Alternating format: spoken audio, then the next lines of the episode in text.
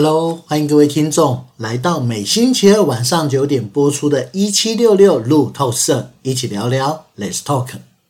今天哦，打算来跟大家哦说说有关鸟的故事。好，一劈头就给大家这样一句话哦，是因为这阵子哦，大工作的因素，那当然忙碌是有的。那忙碌的过程呢，也因为。呃，授课的需要，诶，有特别再去看了一支电影。这支电影其实呃，已经是在二零一九年就播出的，它是一个法国片。那么这是法国片哦，我看起来，真的是呃，非常的万分的感动 哦。那么，所以也想跟大家聊聊这支电影。这支电影哦，是啊、法国片，我们称在台湾，我们的翻译就称它叫做《迷燕》。返家路，迷燕返家路。那么那个燕不是呃燕子，我们说的燕哦，有两种哦，一种是我们知道的燕子的燕哦，小小的黑色的，有燕尾蝶的燕尾巴的呃尾巴哦，那么可以在住在屋檐上，好，那个那一种。我们讲的这个谜燕，它是大燕，就是是。好像哦，在那种天上会排成人字形往前飞的。对，如果有听众哦，有我们的朋友听到这里，大家知道，哎呀，燕其实是一种候鸟，它会随着温度，那么加上它们的天性，通常会飞到比较南端哦，南方去过冬。等到呃冬天过去了，哈，它们在北部的生长环境，冬天过去了，那么再飞回它们的北部。好，这个就成为是一种候鸟的一种迁徙的形态哦。那么这支片其实在谈的也也就是这个过程。先聊聊为什么我想要推荐这支影片好了哦。那么在这支影片在看的时候，让我印象最深刻的哦，我肯定一定是它的场景壮阔、画面的美丽。好，各位。不是说啊，用了什么高清电影，倒也不是，而是他所用的这些，他的拍摄手法会让他对于所有的场景非常的考究。那么这些画面、这些场景、湿地或者是一些冰川、一些呃露营区哦，这些的画面，他们在处理颜色的色调，在处理这个画面的波澜壮阔，真的漂亮。所以，其实我们说一件事哦，呃，也许现在我们说啊，开放已经观光出去玩可能没问题了。不过，当我们在最近哦，也许还有一些俗事缠身，不见得可以好好的再出去出门去走走的时候，诶，这支影片看着它的画面，其实给了我们非常多的一种想象，也迷差点迷失在这一片美丽的画面当中哦。好，这是第一个。第二个哦，其实像现在很多企业都有一种话题，也就是在推动 ESG 这样的一个环保议题哦。那么像 ESG 它代表的也就是环保，那么社会责任跟公司治理，非常多的公司如果未来想要成长的好，想要能够做到国际贸易的生意，那么甚至哦，想要在台湾内部。去可以成为有一些来自欧洲、亚洲、呃欧洲、美洲的一些企业的供应商，哎呀，那这个 ESG 的概念哦，可能就都得注意确认有没有做好。所以这就有很多细节。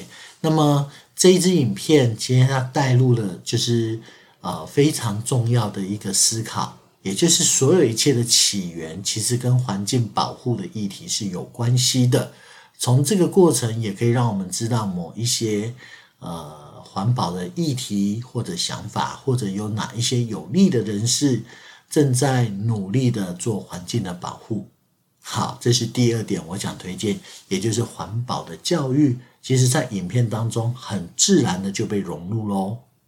第三个会想推荐的原因是有关事件的主角。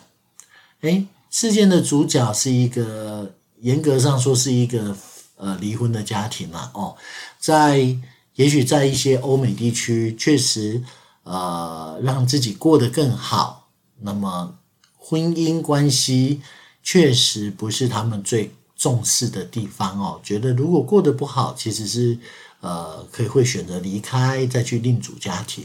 那但是这个主要的一个故事就来自于一个离异家庭，爸爸是学者，那么呃妈妈是个商场女强人，而儿子则是个。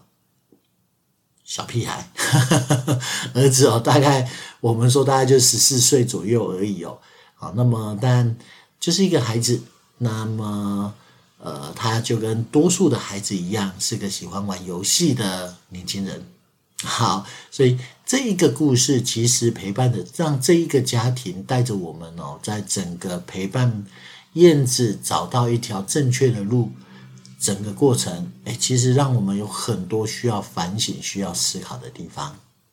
那么，这是第三个原因，呃，第四个原因哦，推荐的原因是，各位，这是一个真实事件哦，算是有一点改编的，也就是，呃，照我们去看这个所谓的故事情节，它好像在讲的叫做燕子迷路了，要把它带到一条回家的路。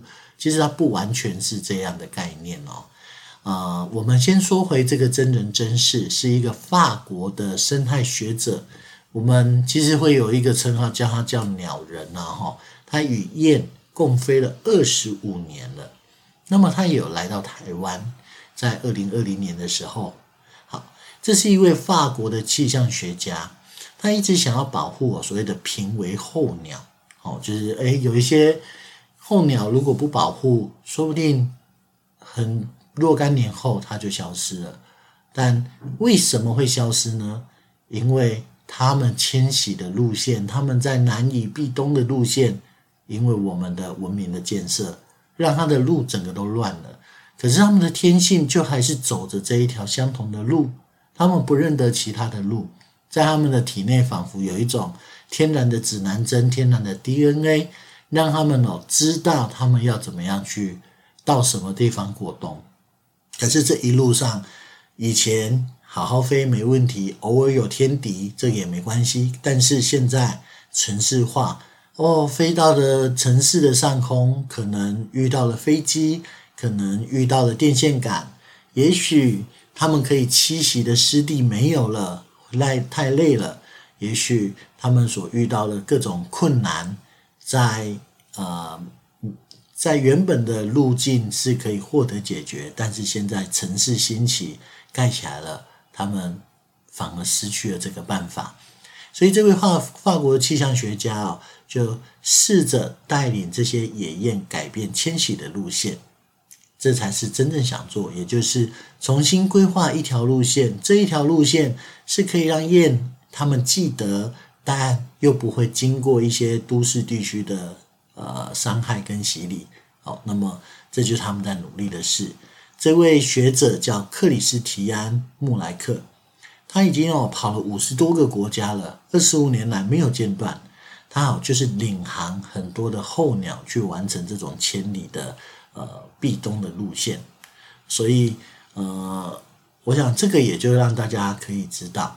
尤其他又秉持着，嗯，做善事要让人家知，因为他可以影响更多人，所以他已经呃，为了生态教育及保育募款哦，诶，其实也开放民众跟他一起飞，哦，去体验这项飞行的工作。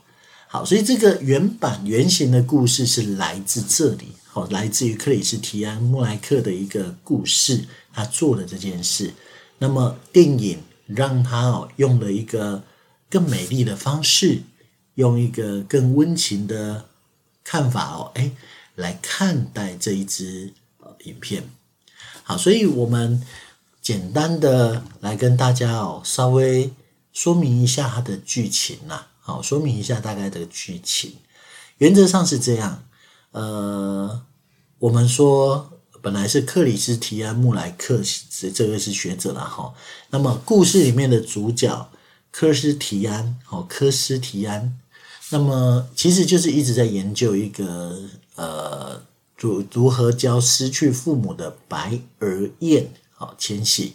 那么他想要开着轻航机一路就从挪威到法国，让这些鸟安全的去迁徙。但这样的一个计划，却遭到了巴黎博物馆哦本身的拒绝。在影片刚开始哦，他应该是巴黎博物馆的一位呃学者吧。好，那么透过写计划，可能可以获得某一些呃说补助的部分，好，或者经费，那甚至叫什么放行。他当时哦。其实可能也不是想要这个经费，他需要的就是这个计划成立，让他可以去做这件事。好，那么当这个拒绝了，但是他确实做了一些事，让这个克斯提安哦，哎，可以继续去往下走。那这时候，另外一件事情是他的儿子托马十几岁，本来。夫妻是离异的，那妈妈也找到了一个男朋友，那么带着这个儿子生活。只是妈妈哦，哇，在孩子放假的时候，暑假吧，啊，很忙碌哦。那么这个忙碌哦，就导致他必须把孩子送去让他跟爸爸住。故事就这么去接起来了。那孩子哦，可能是非常喜欢打呃游戏的。那么从一开始不适应，因为他那个地方湿地，那个地方什么都没有。那么他花了一些时间跟燕鸟相处，就也培养了感情。所以有一天，一些阴错阳差哦，他们为了保护燕鸟不被迫害，所以这位孩子叫托马，好，托马就擅自驾这个轻航机，然后打算穿越北海，那么带着燕鸟们迁徙。故事其实大概的状况是这个样子。好，那么当然，这中间有很多惊心动魄的画面，天气也恶劣了。那呃，托马他的爸爸、他的妈妈又是怎么想？在整个过程当中，这样的剧情其实产生了非常大的张力，而这个张力哦，其实就是让呃我们观众在看着这支影片的时候，总会不由自主，就是为了他们哇捏了一下拳头，哇怎么会这样？那不由自主就会在这个过程当中，哎呀，因为呃这些动物这些燕鸟它的可爱哦，那我们就会感觉有非常非常的整个心都融化了。那么又会觉得啊、好像看到这一只这一个过程哦，历经千辛万苦哦，好像我们就出现了一些不一样的感受。好，所以这个是我在。推荐这个所谓的呃《明艳返家路》当中哦，我们所看到的一些事，而他的故事大约也是这样。好，各位，我想所有的话题一开始就丢个问题出来，呃，如果我们今天是爸爸妈妈了，那么孩子成天到晚在玩游戏，那如果我们是爸爸妈妈，会怎么样呢？好，我想哦，故事画面从一开始就很精彩的出现在这里面了。好，所以这里当然妈妈用了一招绝招，就是当他呼唤孩子，孩子不听的时候，各位，我们原来釜底抽薪啊，直接把 WiFi 关掉，把 WiFi 的电源线给拉掉。嗯，孩子这时候就回应了。好，那当然经过一番说明，孩子。无奈的发现，他必须去跟爸爸住。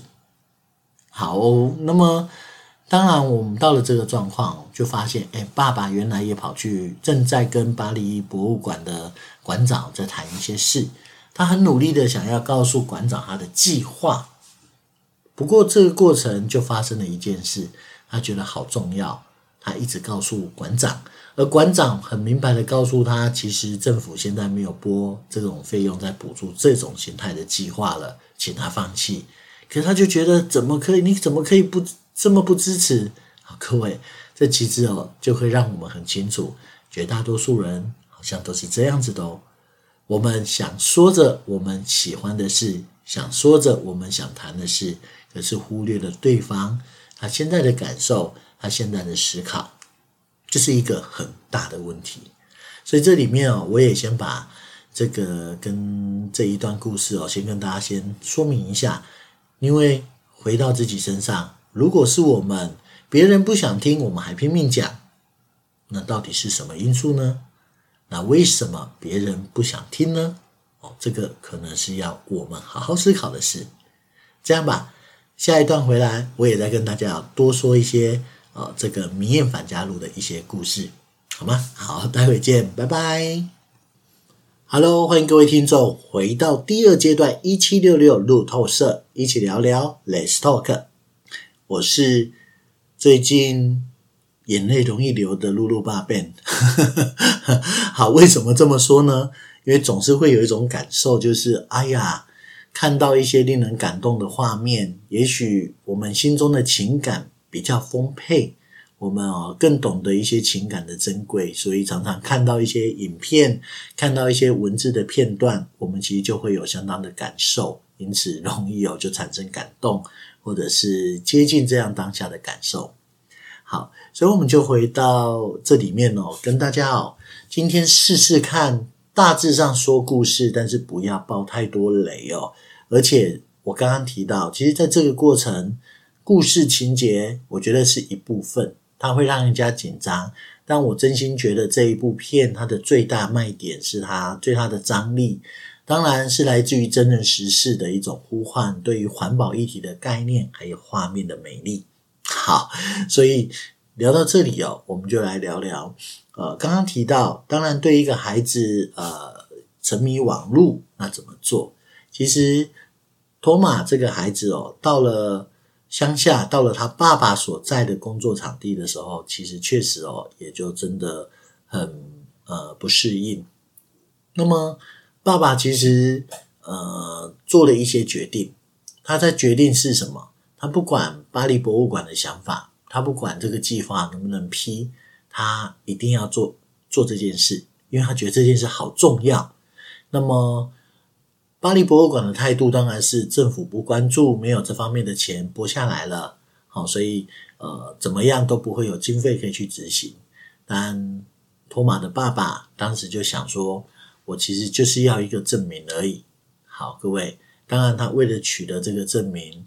呃，手法手段并不是那么的好啦，呵呵，这个但是可以让大家知道一下。但接下来就为了这一些事情在做准备。那么过程当中，他有一个好朋友，这个好朋友也有相当重要的在戏份的分量哦，也就是呃一个胖胖的。好，那么他其实就是燕鸟协会这一方面的相关人士哦，因此。当他得知计划通过，那么非常开心，他带了二十个燕鸟的蛋过来了。好，各位，这里面哦，当然就出现了一些画面，比如说爸爸的心虚，比如说这一位毕勇他的呃非常的开心。好，但呃燕鸟就来啦，那爸爸也把这个燕鸟就做了一个非常充分的准备，啊，把它放置在一个地方。好，那这时候托马，也就是孩子，真的就来了。那么孩子来的时候，其实哦，就有一种很大的不适应。这个湿地旁边要什么没什么，网络讯号都没有，好难过。游戏怎么样玩不了，所以当他没办法玩游戏，就只好停下来去做一些别的事。当中找到了一本书，当中他很好奇他爸爸到底在做些什么。那么其实这个湿地哦。他爸爸所在的湿地就面临了一个问题哦，有人想要来呃开工 去做一些呃开发的问题，所以哇，那听到这个过程，其实呃当地的一些长官，还有我们说他学者爸爸哦，其实都很不喜欢。也是他们千方百计的就想要诶找一个方法让这个工程停留下来，而这个时候就很有趣，因为托马第一天到的睡不着，睡不好，原来是因为哦有一些小生物在旁边跑，那么他早上也把这一个事情哦发牢骚的跟他爸爸说，都睡不好，晚上都是有东西在跑，那么提到这样的一个小生物。他爸爸哦，非常的开心。原来他爸爸哦，就从这个小生物上面去着手，感觉啊，原来这附近好像有一个疑似濒危动物哦的足迹，那么需要请人来鉴定调查。各位，这是小动物是什么？我就卖个关子了。但总而言之，让大家就非常好奇。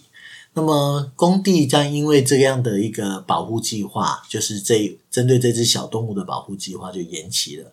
那于是他们就开始继续针对燕鸟的迁徙做了一些努力，而托马就从看到还燕鸟亲自的长成，开始成为别人的爸爸妈妈。好，各位，这不是我乱讲。这个叫做呃，他们在翻译叫铭印，其实我们在讲在叫铭记效应，也就是有些雏鸟它破蛋而出，当它睁开眼睛，它看到身边会动的生物，它就会认为这是它的爸爸妈妈。哦，很多人都听过这个，对不对？所以呃，当托马跟他爸爸两个人一起见证了燕鸟破蛋而出的这个画面。我觉得这个画面好珍贵哦。那么，他们自然而然成为这只这些燕鸟的心中的爸爸妈妈们。好，各位，故事也就从这里开始。一个孩子停下了他原本有兴趣的呃娱乐哦，玩游戏。当他开始发现，哎呦，这样的生物它好珍贵。这样的生物跟它产生了一种生命共同体的感觉，呃，一只燕鸟，小小的燕鸟开始把它当成父母，那么它这个时候哦，就产生了另外一种责任出来。好，这中间过程哦，哇，花了很多的时间，他们开始让这些燕鸟去适应，适应什么？诶，各位想一想哦，我们提到有一个计划，有一个非常大的问题，这个问题叫。要做轻航机，引导着燕鸟。各位可以想象，这么大一艘轻航机，就算它是轻型的，哦，那么是用风扇在吹，可是它会有机械的声音。那机器声音一出来，这些燕鸟不就傻眼了吗？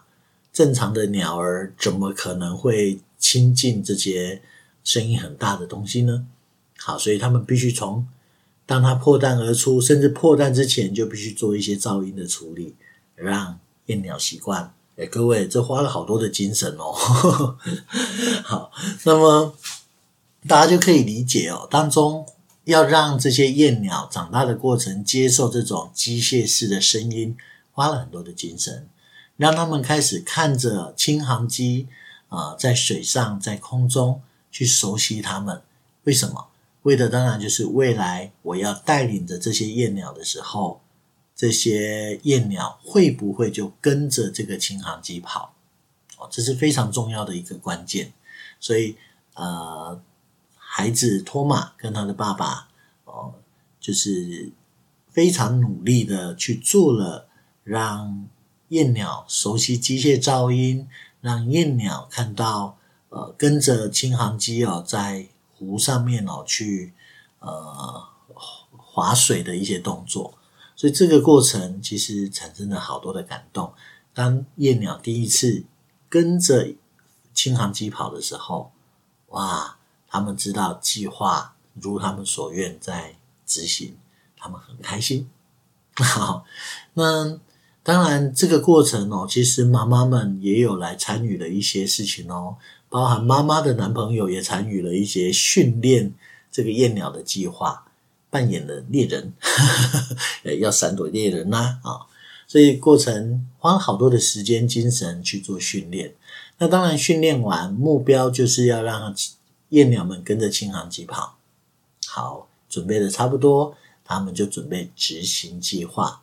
这一个过程哦，跑到了呃，从法国南部。往跑跑跑跑到了北部的挪威，这他们先到了刚刚提到有一个毕永，也就是呃候鸟协会那边，去跟他会合，因为他想要他必须要共同执行这个计划，然后再一路开车往北跑。好，这时候其实这条路我非常的远，那么他们必须注意的是，趁着候鸟还不会飞哦，不算很会飞的时候，先把他们。开车带到挪威北部，那么后面等让他们从挪威的当地起飞，他们的才会有生物的记忆，才会去记忆住这里就是他们可以飞的地方，然后再飞到了南端的，就是原本他们所在地湿地的这个地方。好，所以这个过程其实耗耗时耗蛮大的。那么我们可以从这里面看到哦，尤其前面所提到。呃，爸爸的一个感觉，他认为这个计划重要，他是为了保存所有的生物，他在做的是对的事情，而这个对的事情确实让他曾经哦过程当中必须被迫用了一些不好的手段达成目标，但他不后悔哦，但他不后悔在这一刻。那么一直到挪威，其实到了挪威的时候。有一些变数就开始发生了，呃，变数之一哦，当然大家就提到了，哦，它其实是没有正式获得认可的。变数之二是因为二十颗的燕鸟蛋当中哦，其实混了一只不同品种的燕鸟。那么对于保育这件事来说，其实它是不太能够接做到，不能够让它们变成是呃互相混杂交配。因为生下来的可能就没有生育的能力，或者有更多的原因会导致这个种族其实不存，呃，可能甚至灭绝。所以他们其实就呃，在这个过程，本来以为去了赶快呃打个招呼、盖个章，然后就可以赶快去放出来去跑，但事实上不是。哦，当地呃政府相关人员也尽责哦，就是要来把每一件事都做好，需要验，需要。化验这个验鸟需要去做好所有的通关，所以他们必须等。只是这一等哦，哇，就超过了他们原本预定的时间。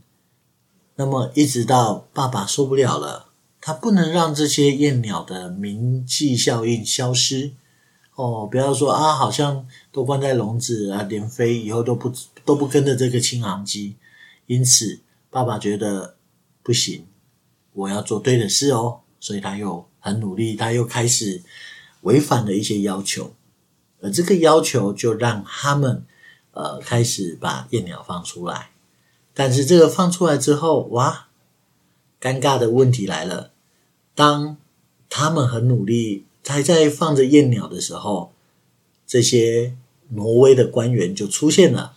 哦，各位来算账的，哦，那大家就知道，其实在这个过程一阵的混乱当中。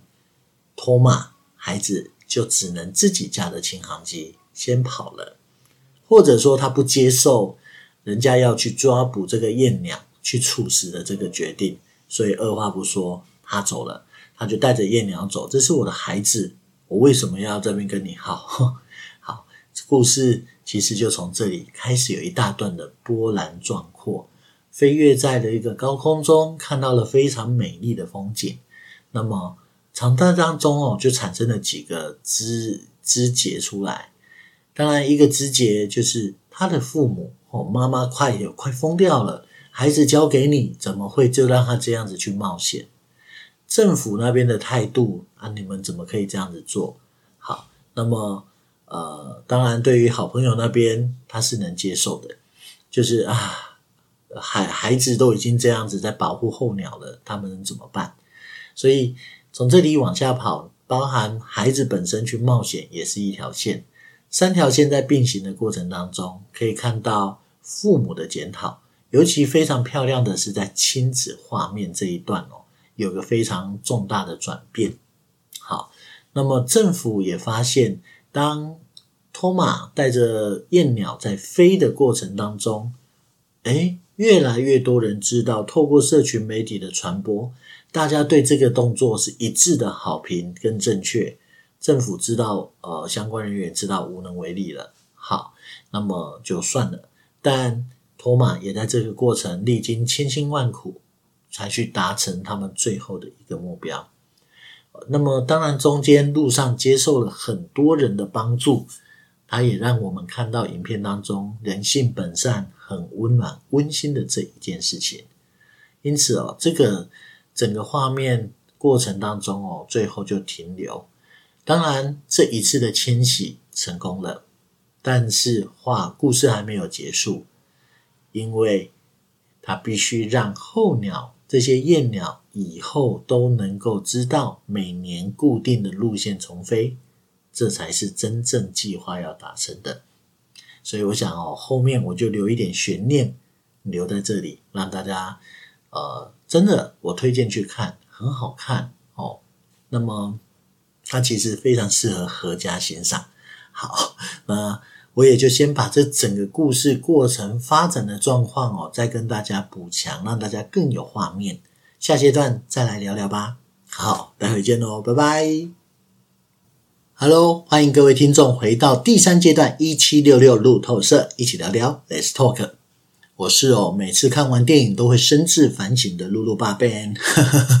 那么，呃，当然电影看归看，它透过了一些画面。透过故事的方式哦，诶，把一些重要的讯息、重要的思考，诶，放到我们心中。这是我喜欢看电影的一件一个原因。因为看了电影，我仿佛透过这么短短的一点时间，我得到了是人家很用心在这里面钻研，在这里面呃揭露出来的某一些讯息，或者是整理好的画面。好，所以。呃，看着电影，我每次也都会去帮自己想一想，到底这支电影传达了出些什么东西？这些东西我可以借鉴吗？这些东西我可以去做一些思考吗？好，那这对，当然哦，在这个过程当中，我们就有好几件事情需要去谈论了。看这支影片，我第一个有印象的是这位爸爸，爸爸为了去做到这个计划的执行。那么他其实哦，呃，为了认做到他认为对的事情，因此他在用了一些不太对的手段去强行哦，只算是呃让这个计划可以往下走。那么这件事情确实是引起深刻的思考：到底我们是在做对的事，还是把事做对？如果我们把时间拉长来看。好像我当时所做的一些不对的事情，似乎在后面验证它是正确的，对人的影响更大。因此，这位爸爸不计得失，哦，他认为他需要这么做，他认为这很重要。这个总是一个思考。各位，这个我们不要说，好像这种生这种事情不发生在我们的身上哦。呃，我所知道。有一位有一个晶晶食品哦，诶，徐焕生董事长，很简单，他就曾经面临这样的学者。他们晶晶食品主要在做，就像年货大街的一些呃干果啊，或者是鱿鱼丝这种年货的大街的食品。当然，其实平常都还有在卖很多的地方。那么工厂的营业额一年六千万，说实在也不大啦，规模不能算大哦。那么，呃。这个过程哦，有一次他们的其实黄金的，他们算是金鸡母吧，是所谓的油炸腰果哦。各位可能听到这里口水快流下来了哦，腰果然后用油炸过，酥酥脆脆的，诶，很香很好吃。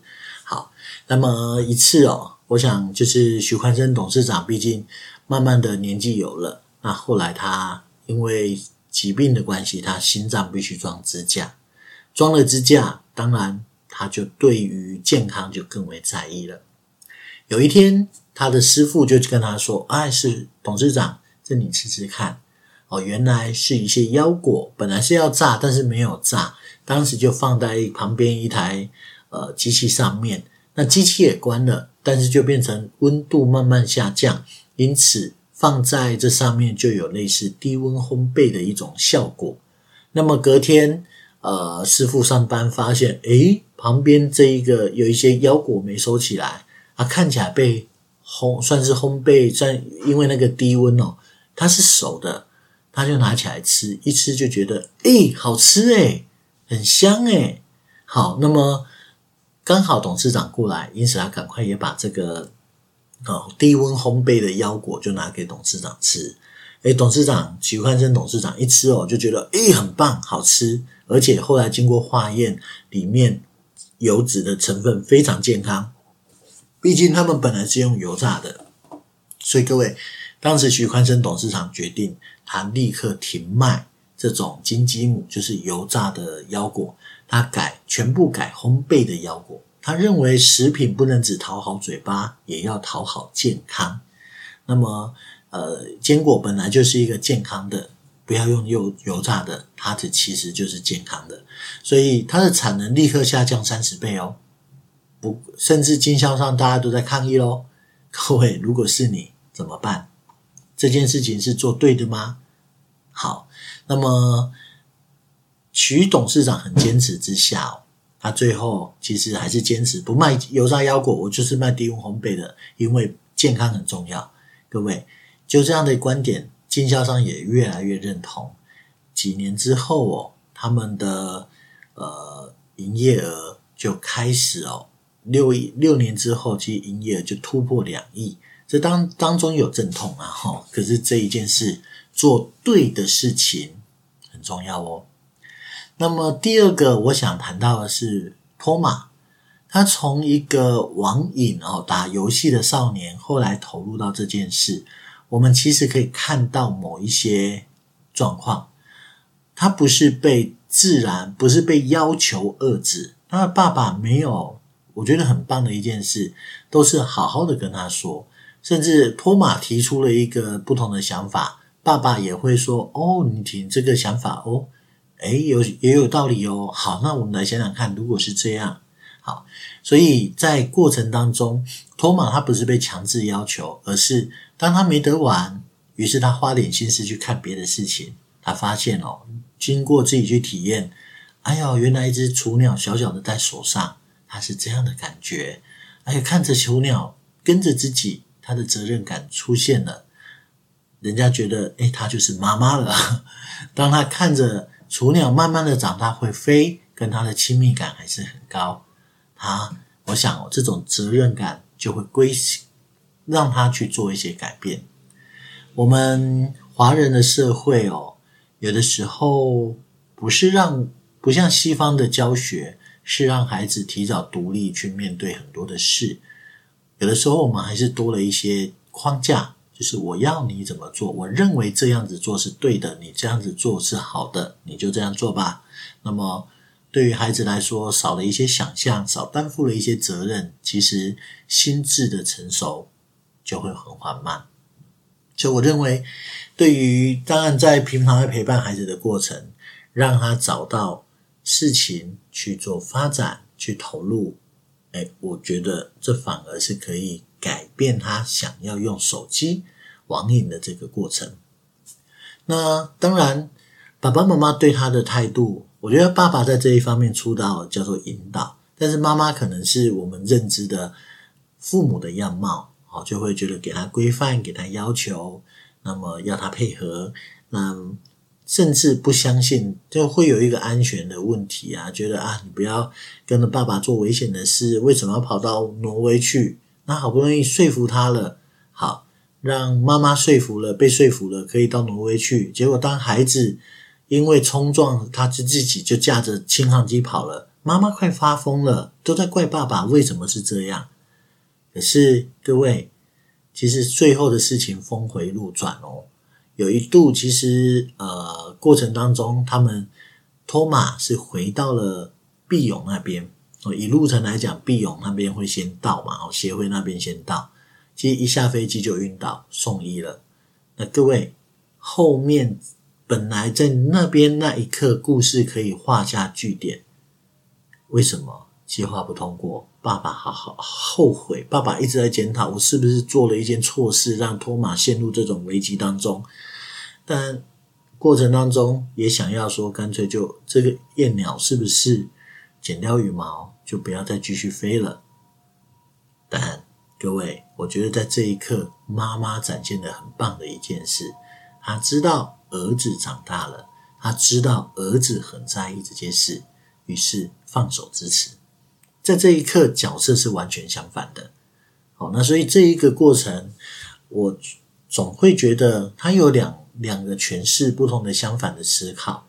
我我们如果像一些传统的父母，我们对孩子担忧无可厚非，那孩子。在这一刻，用了各种方法去证明他们其实长大了，我们其实也能够放心去对他加以支持。但我总觉得孩子本身就是独立的个性、独立的性格，他有他的人生要走，我们能做的就是陪伴他一程。千里路程，我只陪你一程。从此风雪艳阳，我不再过问。我听到这句话，我，这个这句话我是我很喜欢的。我们陪伴孩子，可能也是这样的思考，不可能陪一辈子。如果陪一辈子，这个孩子就废了。好，那么当然这个是一个思考的话题了。哦，这当中有很多的冲撞。那当中我们看到挪威政府那边所政府人员的强势。而这是他们的立场。那么，爸爸这边，呃，学者这边有他们的角度，他们认为的验鸟很重要，这也是他们的立场。于是产生冲撞，有谁对吗？其实站在他们的各自的角度都是对的，不能说错。呃，只是刚好立场是不同的。好，那么加上爸爸又用了一些不正当的手段，是才让这个计划往下推进。那这个过程当然就会引起呃比较多的一个问题了，但最后我想谈论的呃话题其实还是很多啦，但是我想谈论的是托马本身他在面对这一些事情的态度。当他开始因为燕鸟有了责任感，当他因为要保护燕鸟做了一个决定，带着燕鸟开始飞。那么，其实这一路上的艰辛，大家可以想象哦，呃，算是啊、被迫离开。其实他身上也没有什么补给品，所以路上他当然就得适度的去寻求一些协助。那么，当然好人还是多的，愿意给他轻航机的燃油，愿意给他一些吃，就是弄一些吃的给他。那么，当然因为手机的呃普及，所以他的影片被拍到。也因为影片被拍到，大家知道他是平安的，所以这个也才让整个事情有一些不一样的转向。可是，当飞在天空，心里面的那一种心情，我不知道，如果我是托马，我应该要怎么想？是孤独，还是是懊悔？是很寂寞吗？身边只有燕鸟，听不懂我说的话的燕鸟，我也听不懂他们说，还是是一种无奈？为什么你政府，挪威政府你要这样迫害？心中可能会有很多很多的想法在支撑着他，或者是在陪伴着他走的这一趟路。也是我觉得最棒的一件事情是那一个意志。过程累吗？累。过程害怕吗？可能害怕哦，因为他去经历过很多地方，他必须停下来在树林边，有没有风险？不知道。哦，在海岛。停下来，不过在海岛他是蛮快乐的啦。那么，呃，当中有一些状况，他仍然也出现了一件事：做对的事，还是把事做对。当中得不到帮助的时候，他也仍然必须做一些非正当的手段，帮助他获得一些资源，继续往下走。这个过程其实都在考验着一个孩子的心性。所以聊到这里，当然。呃，我们会提到，有的时候一趟路哦，一件事情，真正让孩子走出去，真正让孩子哦，呃，不依赖他人，说不定才会让孩子真正的独立长大。这个是我认为重要的事。所以，也许呃，我们父母之间其实。能够给的是提议建议，能够帮孩子做的是一些想法上的逻辑的建设，而后面他的选择、他的思考，可能我们予以尊重，这个会是比较健康的。最后，我也送我曾经听到、我曾经学过的一句话：领导者没有悲观的权利。好，这来自于一个企业家龙江国际的吴总所说出来的。当时在。整个雷曼兄弟事件经济暴跌的时候，全部的产业，尤其装修产业，基本上不会是好的。但他坚持，怎么可以没有打仗就先投降？坚持至少要获利一 percent，其他同业全部下修，能少赔就好。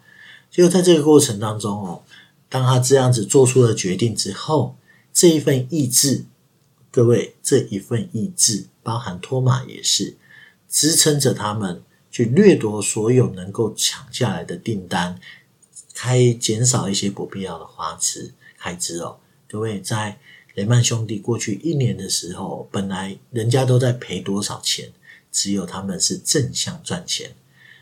这一句话，领导者没有悲观的权利哦，也就这么出现了。我觉得这一句话可以作为我的一种思考，跟各位一起分享。整个过程没有人去呃悲观，当然说悲观，父母难过是有的。托马爸爸为了梦想不悲观，托马为了执行不悲观，那么妈妈后来为了儿子的成长不悲观。那么整个过程，我觉得这一幅画面很美，我也就想要跟大家聊聊这支影片。那我也就把这支影片哦，再分享告诉大家喽。那也期待大家有机会去看看。那么如果今天的内容你觉得喜欢，那欢迎各位到一七六六的官网，找到主持人介绍里面，呃，会看到我们的节目路透社。进去里面哦，诶，有一个小小的 QR code，它可以有。让您可能给我一些鼓励，好，那么也许请我喝杯咖啡，哦，那我变了也都万分的感谢，好吗？那么今天哦，非常开心就跟大家聊到这边，那请继续锁定每星期二晚上九点播出的一七六六路透社，一起聊聊，Let's Talk，我们下周见喽，拜拜。